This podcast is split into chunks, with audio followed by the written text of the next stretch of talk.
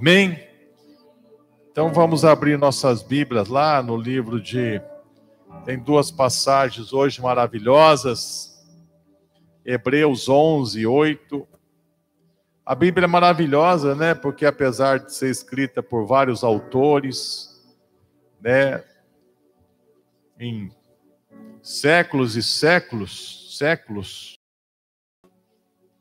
né, esses autores escreveram Bíblia aí num período de 1500 anos por aí, né? 1200 anos e tal. Mas só tem um autor, que é o Espírito Santo. Aleluia.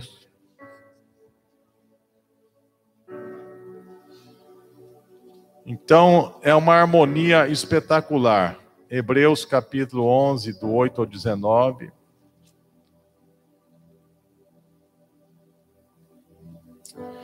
Pela fé, Abraão, sendo chamado, obedeceu, indo para um lugar que havia de receber por herança, e saiu sem saber para onde ia.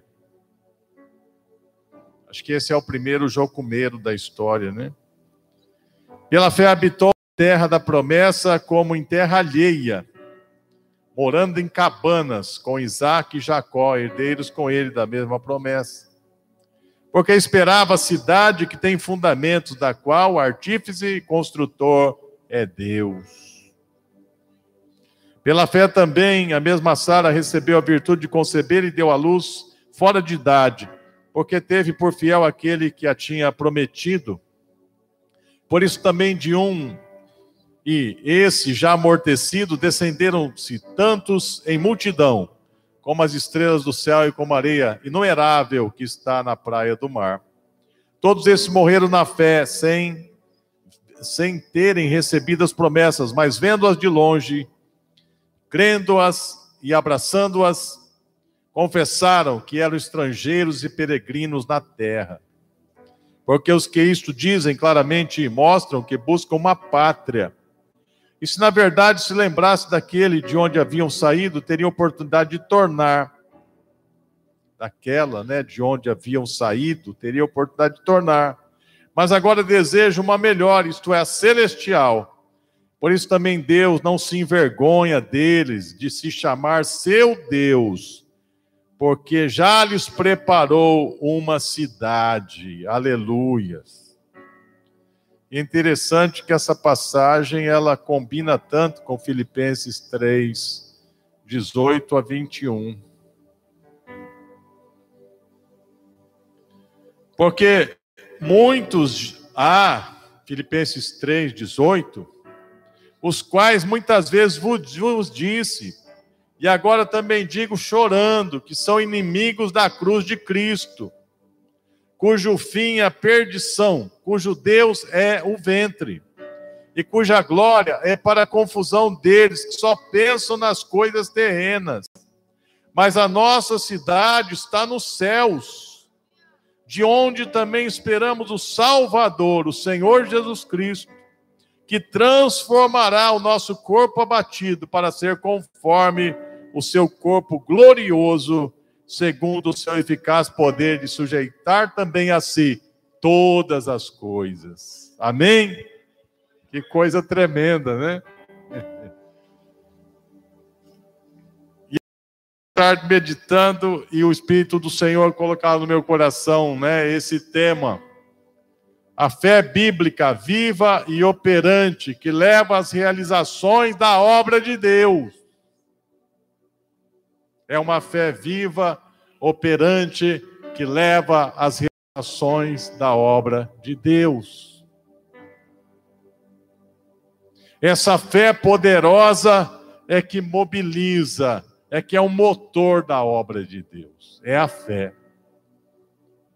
Mas essa fé poderosa, parece que alguns usam esse motor poderoso, esse combustível poderoso, para o seu próprio ventre.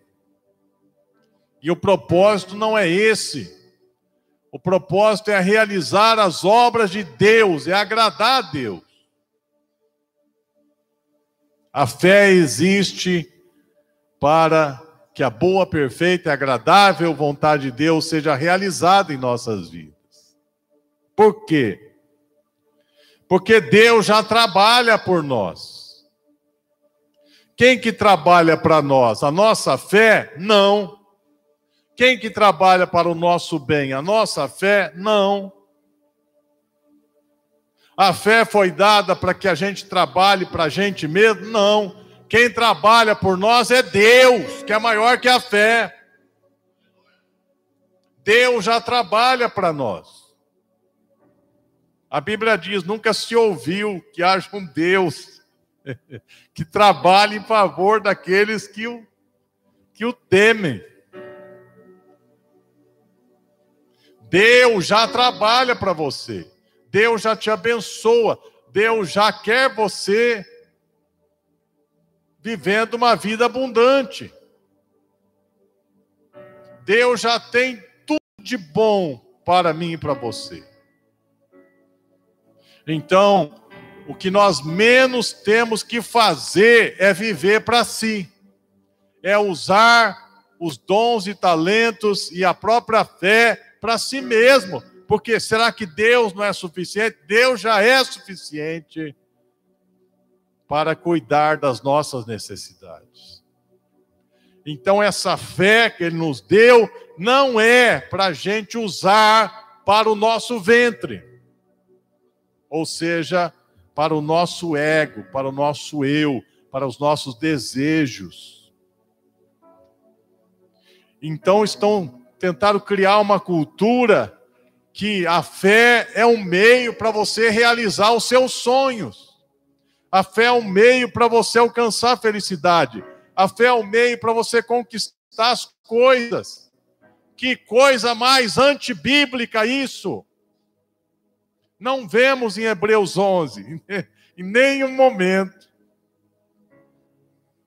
Pela fé ficou rico, comprou um monte de casa, casas, carros e apartamentos. Pela fé ficou milionário. Pela fé se tornou tão poderoso que teve milhares de empregados. Quando a Bíblia fala de um rico na Bíblia, a Bíblia fala: Deus o abençoou, Deus deu para ele, Deus fez.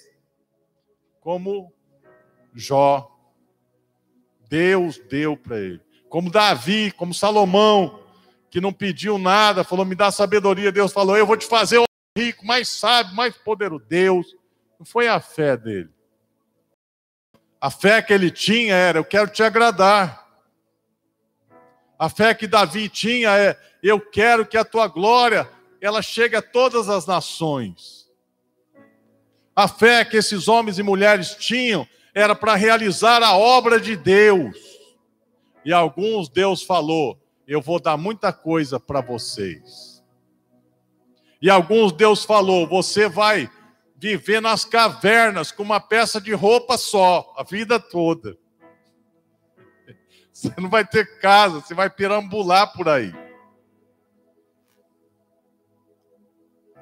Teve uns que Deus diz assim: você, o seu propósito vai morrer por mim, ser martirizado, errado ao meio. Você vai morar num palácio um tempo, sabe? Mas depois você vai ser cerrado no meio. Não revela nada para nós do futuro. Porque ia estragar tudo, né? Se ele revelasse. A Bíblia diz que Abraão saiu sem saber para onde ia, né? Quem estava guiando esse homem? Deus. Deus é interessante, né? O Deus que sabe tudo, ele chega assim e fala assim: sai da tua terra, da tua parentela e vai. Para onde, Deus? Para onde eu te enviar? Mas aonde esse eu te enviar? Vai, rapaz, vai. Deus não fala nada, né? Você viu aqui, você prestou atenção no texto, que ele saiu, né, indo para um lugar que havia de receber a herança, saiu sem saber para onde ia. Saiu sem saber para onde ia. Igual a gente, falei, e aí, nós vamos ser missionários, nós vamos para onde? Vamos para Belém. E de lá, aí Deus calou. Depois de um ano que ele falou, Banauá. Banauá é aonde? Vê no mapa. Mas não tem no mapa. Pesquisa. Aí os missionários que sabiam onde tinha Banauá. No tempo que nós fomos para Banauá, não tinha Banauá no mapa. Era um povo que nem existia no mapa. Sabia disso? Porque só tinha 60 pessoas. No fim do mundo, né?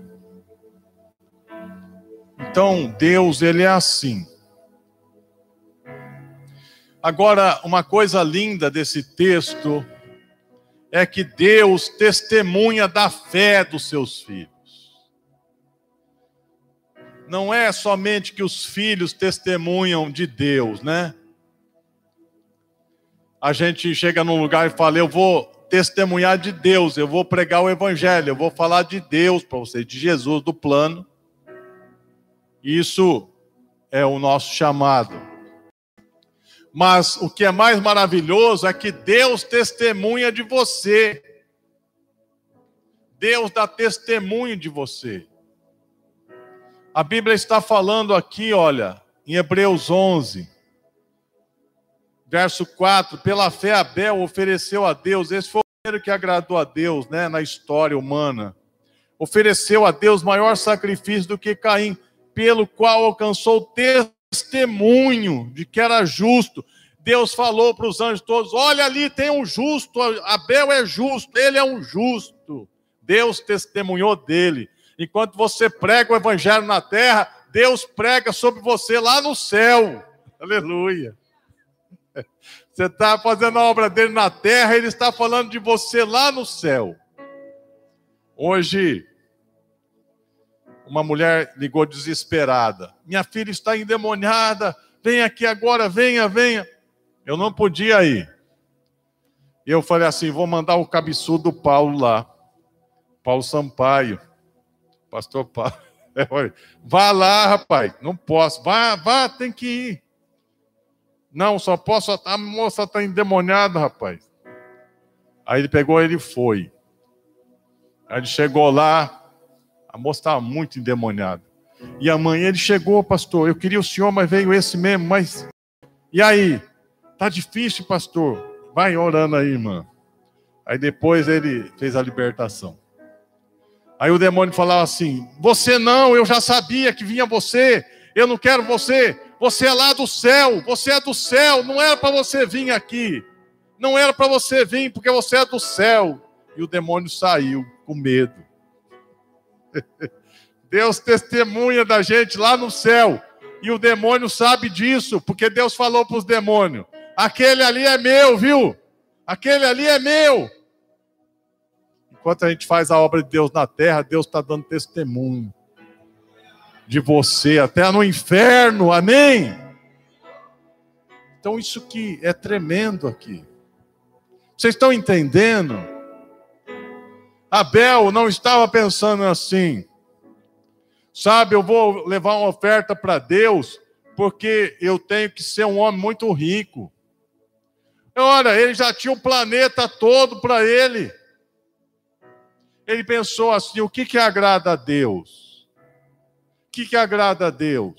Já que nós somos seres decaídos, né? Ele entendeu que agrada a Deus é sangue é sangue de um animal puro, porque ele já entendia, ele já entendia da sujeira humana e que Deus só aceita aquilo que é puro, limpo, inocente. Então ele ofereceu o melhor do rebanho, que era puro, inocente, o sangue, para substituir a iniquidade. Isso agradou muito a Deus. E Deus deu testemunho no céu todo. Olha, Abel é justo. Ele entende a justiça. Que a justiça é só pelo sangue inocente derramado em favor dos pecadores. E essa fé de Abel, ela fala até hoje. E depois Enoque, ele foi trasladado para não ver a morte. Por que ele foi trasladado? É, porque Deus trasladou e o arrebatou e tal. A Bíblia fala, visto que antes de ser arrebatado, antes de ser trasladado, alcançou o testemunho de que agradara a Deus. Deus falou: Esse homem aí me agrada. E aí ele foi arrebatado. Deus testemunhou dele. A maior vitória que a fé produz é o testemunho de Deus. Você está me honrando, filho. Você está me honrando, filho. Você está me agradando. Você alegra o meu coração. Você me faz feliz.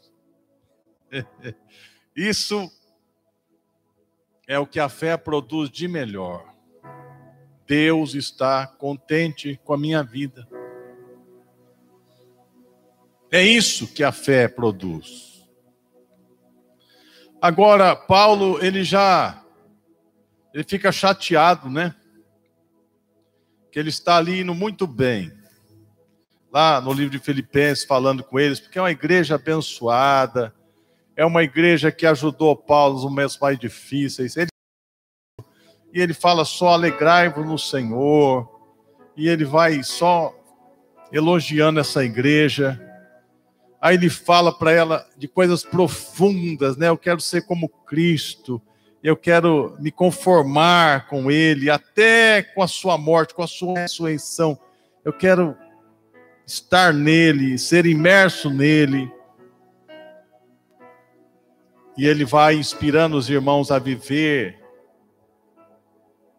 os valores cristãos mais profundos, mais sublimes que existem. Está aqui. Você quer saber os valores cristãos mais sublimes, a coisa, a sublimidade que nós podemos ver em Cristo é Filipenses 3, mais sublime que tem, mais profundo. Pouca gente entende, porque isso é pura revelação. Filipenses 3 é pura revelação.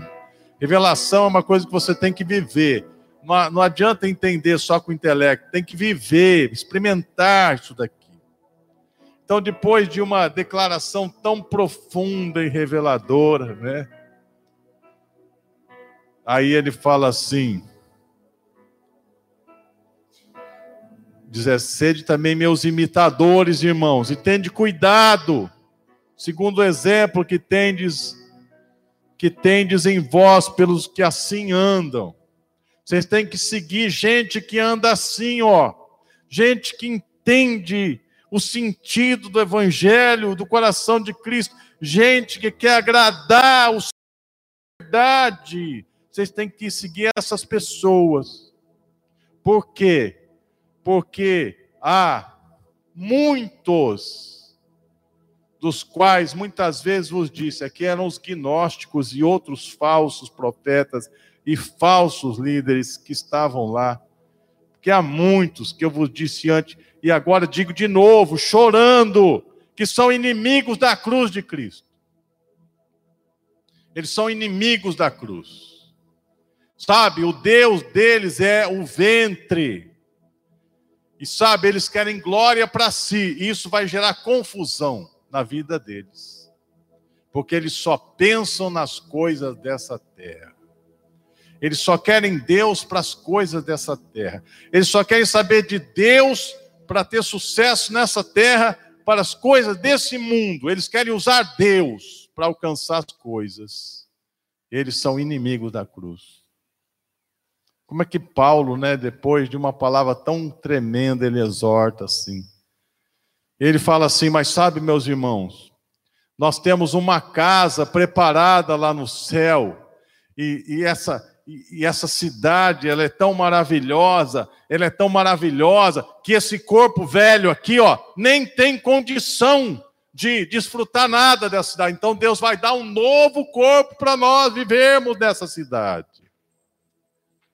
E essa cidade, ela desce do céu na terra. Como nós vemos lá né, no livro do Apocalipse, a Nova Jerusalém desce do céu para a terra. Que nós vamos viver na terra eu, eu fico empolgado, sabe? Eu fico empolgado com a visão. É de Deus. Essa visão da gente atuar em todas as áreas de influência é de Deus.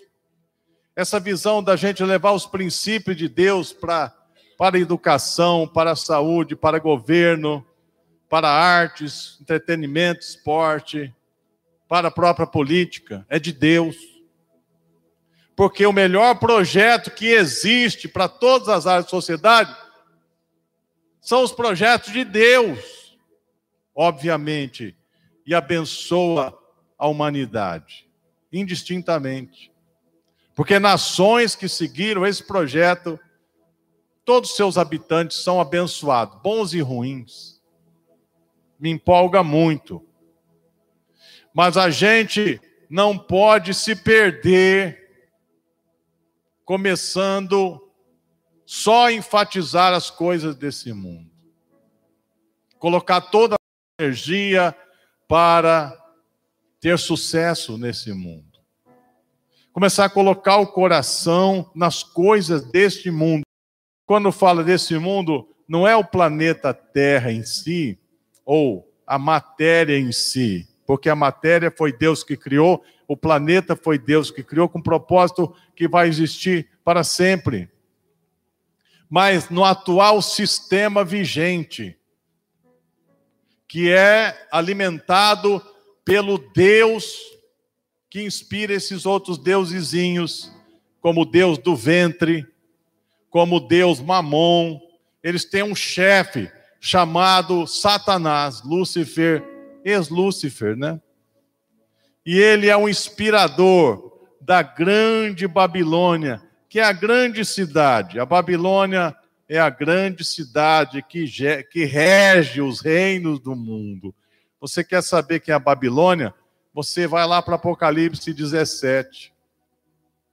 E você vai ver que a Babilônia, ela é representada por uma grande cidade que é a capital do mundo. Ela ela influencia o mundo e todas as áreas de influência do mundo, elas vêm da Babilônia. E essa Babilônia, ela existe há muito tempo. Talvez o fundador dela foi Nimrod, que era um antideus, um camarada egocêntrico, diabólico, inspirado no seu mentor Satanás. Talvez fosse até um nefilim. Ele criou a Babilônia. E a Babilônia, ela ela engloba todos os reinos do mundo até o último, que é o reino do anticristo, os dez reinos do anticristo, até a batalha do Armagedon, que é a última batalha até o milênio, né? Quando começa o milênio. Então ela engloba todos os reinos, ela é a estátua que Daniel viu. A Babilônia é o sistema decaído de governos desse mundo, que sempre usaram a força, a repressão, para dominar, para matar, para dividir, para destruir, para construir em cima de destruição. Sabe que a maioria das cidades antigas, elas, elas são construídas em cima de escombros das cidades que foram destruídas. Tel Aviv. Tel Aviv é a capital de Israel. Tel significa camadas né, camadas de vida agora, camada de vida, Tel Aviv. Significa que aquela cidade, ela foi reconstruída várias vezes, porque várias vezes ela foi destruída, em cima dos escombros se construiu uma nova. Assim é a Babilônia. Ela se sobressai destruindo os outros. Ela se sobressai explorando os outros. Ela se sobressai ganhando em cima dos outros. O sucesso dela é o fracasso dos outros. Assim é a Babilônia. Assim é esse mundo. É o mundo do vale tudo para ter sucesso. Vale tudo para prosperar. Vale tudo para enriquecer. Vale tudo para ser alguém. Vale tudo para ter glória. É a Babilônia. A Babilônia, ela tem seus tentáculos em todas as áreas de influência e na religião é que ela mais tem, porque ela comanda as religiões do mundo. Incrível, né? Ela comanda o, o, o ela comanda a economia mundial, ela comanda os negócios, ela comanda as artes. A Babilônia, ela, ela comanda os governos, ela comanda a política, ela comanda a educação. O que foi ensinado para nós é que a cosmovisão materialista, secularista, ela é a base da Babilônia, mas também tem muito do animismo nela. Ela engloba tudo que se pode englobar e ela tem seus tentáculos dentro do cristianismo. Porque a Bíblia fala da falsa e da verdadeira noiva. A verdadeira igreja. Então, o que é sucesso para Deus? O que faz o céu aplaudir? O que faz o céu aplaudir e falar: Isso é sucesso, aplauso o céu. O céu todo aplaude. O que é sucesso para o céu? Sucesso para o céu é quando nós usamos a fé para agradar a Deus, o Altíssimo. Isso é sucesso.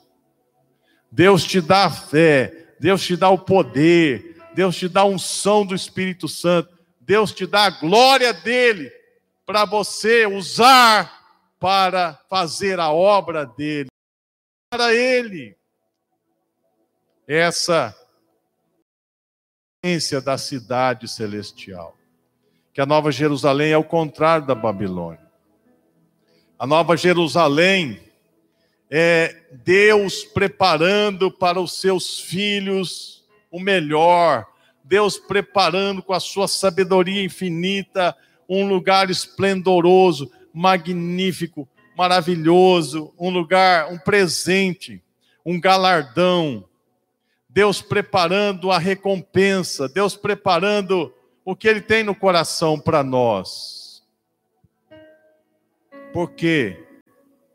Porque nós abdicamos, nós renunciamos à glória deste mundo para viver para Deus. Nós renunciamos à glória da Babilônia, da cidade terrena, nós renunciamos para viver para Deus, para fazer a vontade de Deus, e não importa como será essa vontade. Porque quando você lê Hebreus 11, você vê assim, você dá um nó na, na cabeça, né? Porque você vê assim pessoas sendo exaltadas porque elas venceram. Você vê, olha, começa já com um, né, que agradou a Deus e foi morto. É. O outro foi arrebatado, está no céu até hoje. Opa! Noé foi salvo com aquela arca, né? Foi o rei da terra. Abraão saiu pobre e se tornou rico, pai de multidões. Só bênção, né? Que maravilha esse povo aqui. Mas diz que ele não se apegava a nada, ele só olhava para si, que os fundamentos são eternos. Aí depois vai falar sobre Jacó, Aí chega em Moisés, né, que já vivia na cidade, na Babilônia, o Egito era a Babilônia da época, vivia na glória, renunciou ser um faraó da vida. Por quê? Porque ele renunciou. Verso 25: escolhendo antes ser maltratado com o povo de Deus do que por um pouco de tempo ter o gozo do pecado, porque já veio a revelação que aquilo não era um sistema de Deus, era um sistema de ídolos, de demônios. Então ele deixou o Egito, sabe? E, e, o rei ficou irado com ele, porque ele ficou olhando para o invisível, sabe? Ele ficou olhando para o invisível 40 anos sem ver nada. Deus deu uma visão: eu vou ser o libertador do Egito. Então ele começou a contar essa história. Quando deu uns 20 anos, acho que o povo ria dele. Quando deu 30 anos, falaram: esse cara é esquizofrênico. Quando deu 40, eles esse cara é louco total. Porque não tem nada na vida esse camarada. Ele não tem nada, o que ele tem é do sogro dele. Aí ele teve a visão da sarça. Depois de 40 anos olhando o invisível, não via nada. Ele viu fogo. Ele viu fogo. Ele viu a glória de Deus no meio do fogo. E Deus já foi falando: tira a sandália dos seus pés, que o lugar aqui é santo. Aqui é o céu na terra, viu? Que não é a terra, não. Aqui é o céu na terra. Não é assim, não. Aqui é santo. Aí já começa. Sabe, esse homem, acho que é o mais admirável do Velho Testamento, aqui junto com Abraão, né? E Daniel e outros assim. Que coisa tremenda. Mas a Bíblia diz que ele sempre olhava para a cidade celestial. Aí, tudo bem, né? Um homem também que Deus deu uma vitória espetacular. Aí depois começa, ó. Depois começa já falar assim, ó.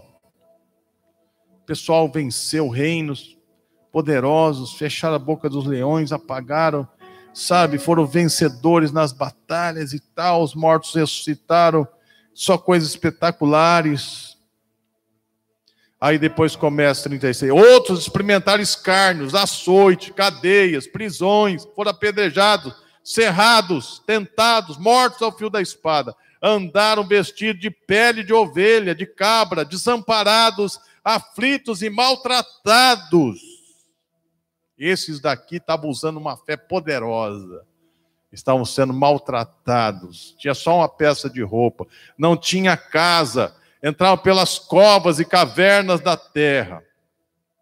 Todos esses tendo tido testemunho pela fé, porque Deus testemunhava deles, falava: Olha ali! Mas eles não alcançaram a promessa. Que coisa! Que coisa! Então, sabe, isso quer dizer assim: o que Deus tem para você é um negócio de Deus, não é seu. O que Deus tem para você é uma coisa que vem de Deus. Para alguns, Ele vai dar, sabe, coisas que para os homens são muito importantes. Para outros, Deus vai dar um caminho que para os homens é terrível.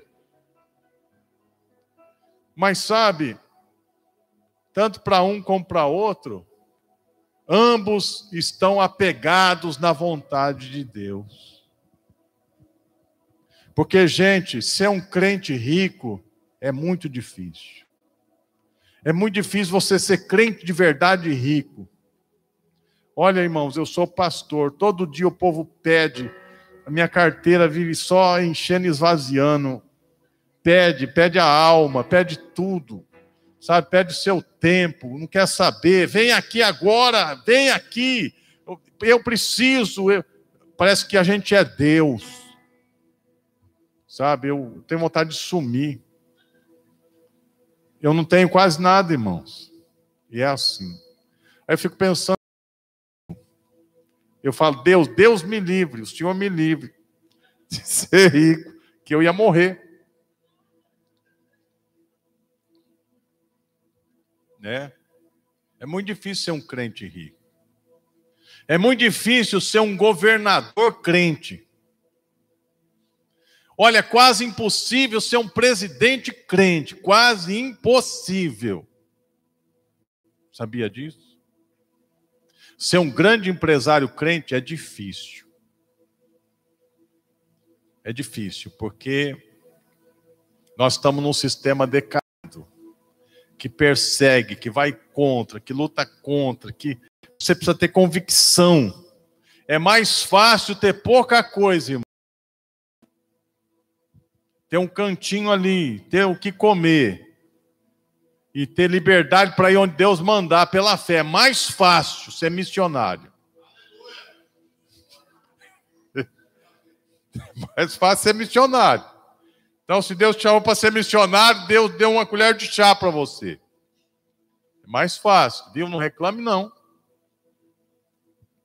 Ser um pastor de uma mega igreja é muito difícil isso daí. Está lascado quem é. Está lascado.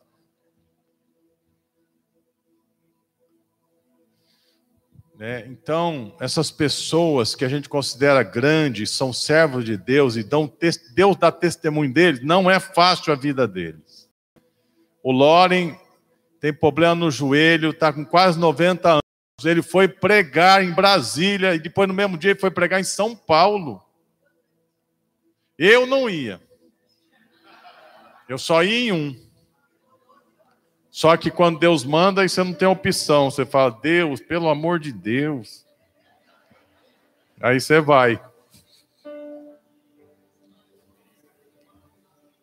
Rapaz, esse homem era para estar tá numa boa, sabe? Só escrevendo livro, ali no lugar, assim. Falo, Deus, quando tiver 65 anos, eu quero ficar numa boa, só eu e minha esposa, sem aborrecimento, só escrevendo livro. Aí Deus fala, ah, é, o seu é o meu, eu falei, eu não quero nem saber ainda, porque vamos viver hoje, né?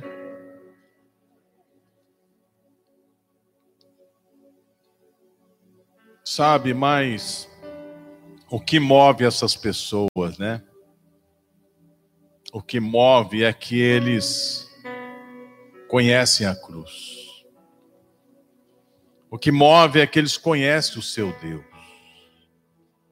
O que move é que eles falam assim: Deus, o que o Senhor fez por mim, o que eu estou fazendo aqui é nada do nada elevado a nada. Eles têm a revelação.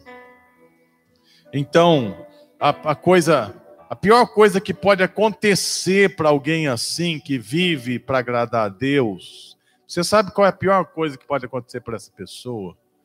Que ela, que, ela, que ela conhece a cruz, que ela que ela vive para agradar a Deus, sabe qual é a pior coisa que pode acontecer com ela nesse mundo? Não é morrer, ser preso, perder tudo, ser maltratado, ser rejeitado, abandonado, mal interpretado. É desonrar a Deus. É desonrar a Deus. É dar ocasião para o diabo aplaudir e falar: Isso mesmo. Faça, continue assim. É deixar Deus constrangido. Essa é a pior coisa que pode acontecer. Davi entendeu isso. E Davi falou: Tira a minha vida.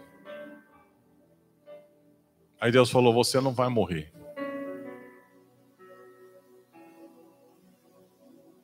Porque desonrou a Deus. Deus falou: Você me desonrou em todo Israel, pois você será envergonhado em todo Israel. Você um dia me honrou para todo Israel, e um dia você me envergonhou para todo Israel, por isso você vai ser envergonhado diante de todo Israel. Vamos ver. E ele lá, as suas mulheres abusadas no telhado, para todo mundo ver seu filho perseguindo. Como um mendigo fugiu, acho que descalço, correndo, sem nada. Mas ali ele falou: agora é a hora de eu glorificar o meu Deus. E ele teve a oportunidade de honrar o Senhor novamente. E aí Deus o exaltou novamente. Deus, né? Porque ele mesmo não queria mais nada. Então,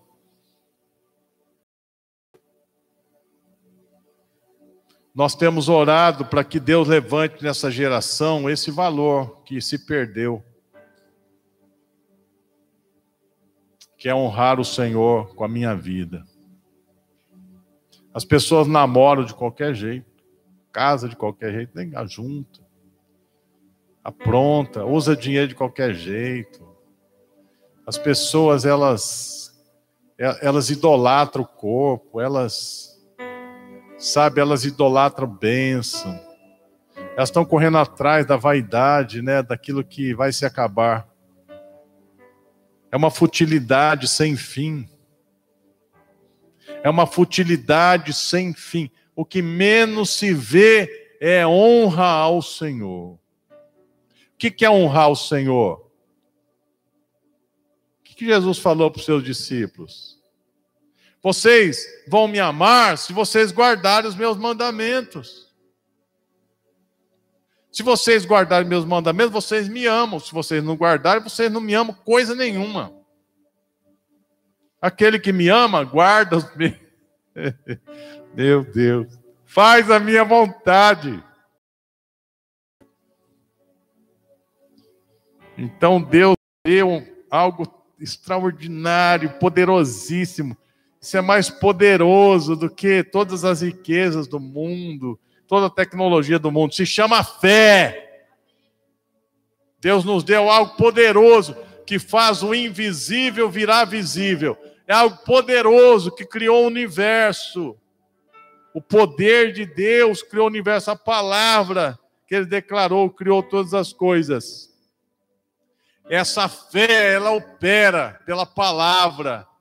Essa fé que Deus nos deu, ela é poderosíssima. Aí Deus nos dá e a gente fica usando para o nosso próprio ventre. O que é que Deus vai fazer? Quando Ele vê que o que é precioso a gente usa para fazer para nós, sendo que Ele está trabalhando para nós. O que é que Deus vai fazer? Talvez Ele vá restringir esse poder. Talvez Ele vai tirar esse poder.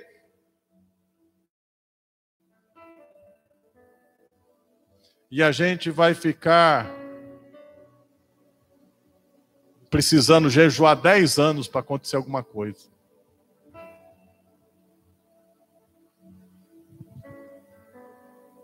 Sendo que a fé, ela tem esse poder extraordinário de. O Senhor está falando há tantas coisas preciosíssimas que eu tenho para vocês. Há tesouros imensuráveis, inimagináveis que eu tenho para vocês. Há riquezas que vocês não podem compreender. Eu tenho para vocês essas riquezas. O Aniceto, ele pregava muito assim. Ele falava sobre essas riquezas extraordinárias que estão escondidas em Cristo Jesus. Falava dessa revelação dessas riquezas, esse mistério que está escondido dos séculos e das gerações. Cristo em vós, esperança da glória. Pregava sempre, sempre sobre esses tesouros preciosos. As pessoas pensam que elas estão lutando por tesouros, elas estão lutando pelo vento, pela vaidade, por aquilo que não é nada. São, a Bíblia fala que são loucos. Aleluias. O mistério que esteve oculto desde os séculos, em todas as gerações, que agora foi manifesto aos seus santos, as quais Deus quis fazer conhecer quais são as riquezas da glória desse mistério entre os gentios, que é Cristo em vós, esperança da glória. Aqui anunciamos, admoestando a todo homem, ensinando a todo homem com toda a sabedoria, que, para que apresentemos todo homem perfeito em Cristo. Para isso também trabalho, combatendo segundo a eficácia que opera em mim poderosamente. Eu uso esse poder extraordinário que Deus me deu para ver homens parecidos com Jesus. Esse é o propósito da minha vida. Esse é o propósito apostólico. Tudo que Deus me deu é para que homens se pareçam com Jesus Cristo. Aleluia. Que coisa extraordinária. Aleluias.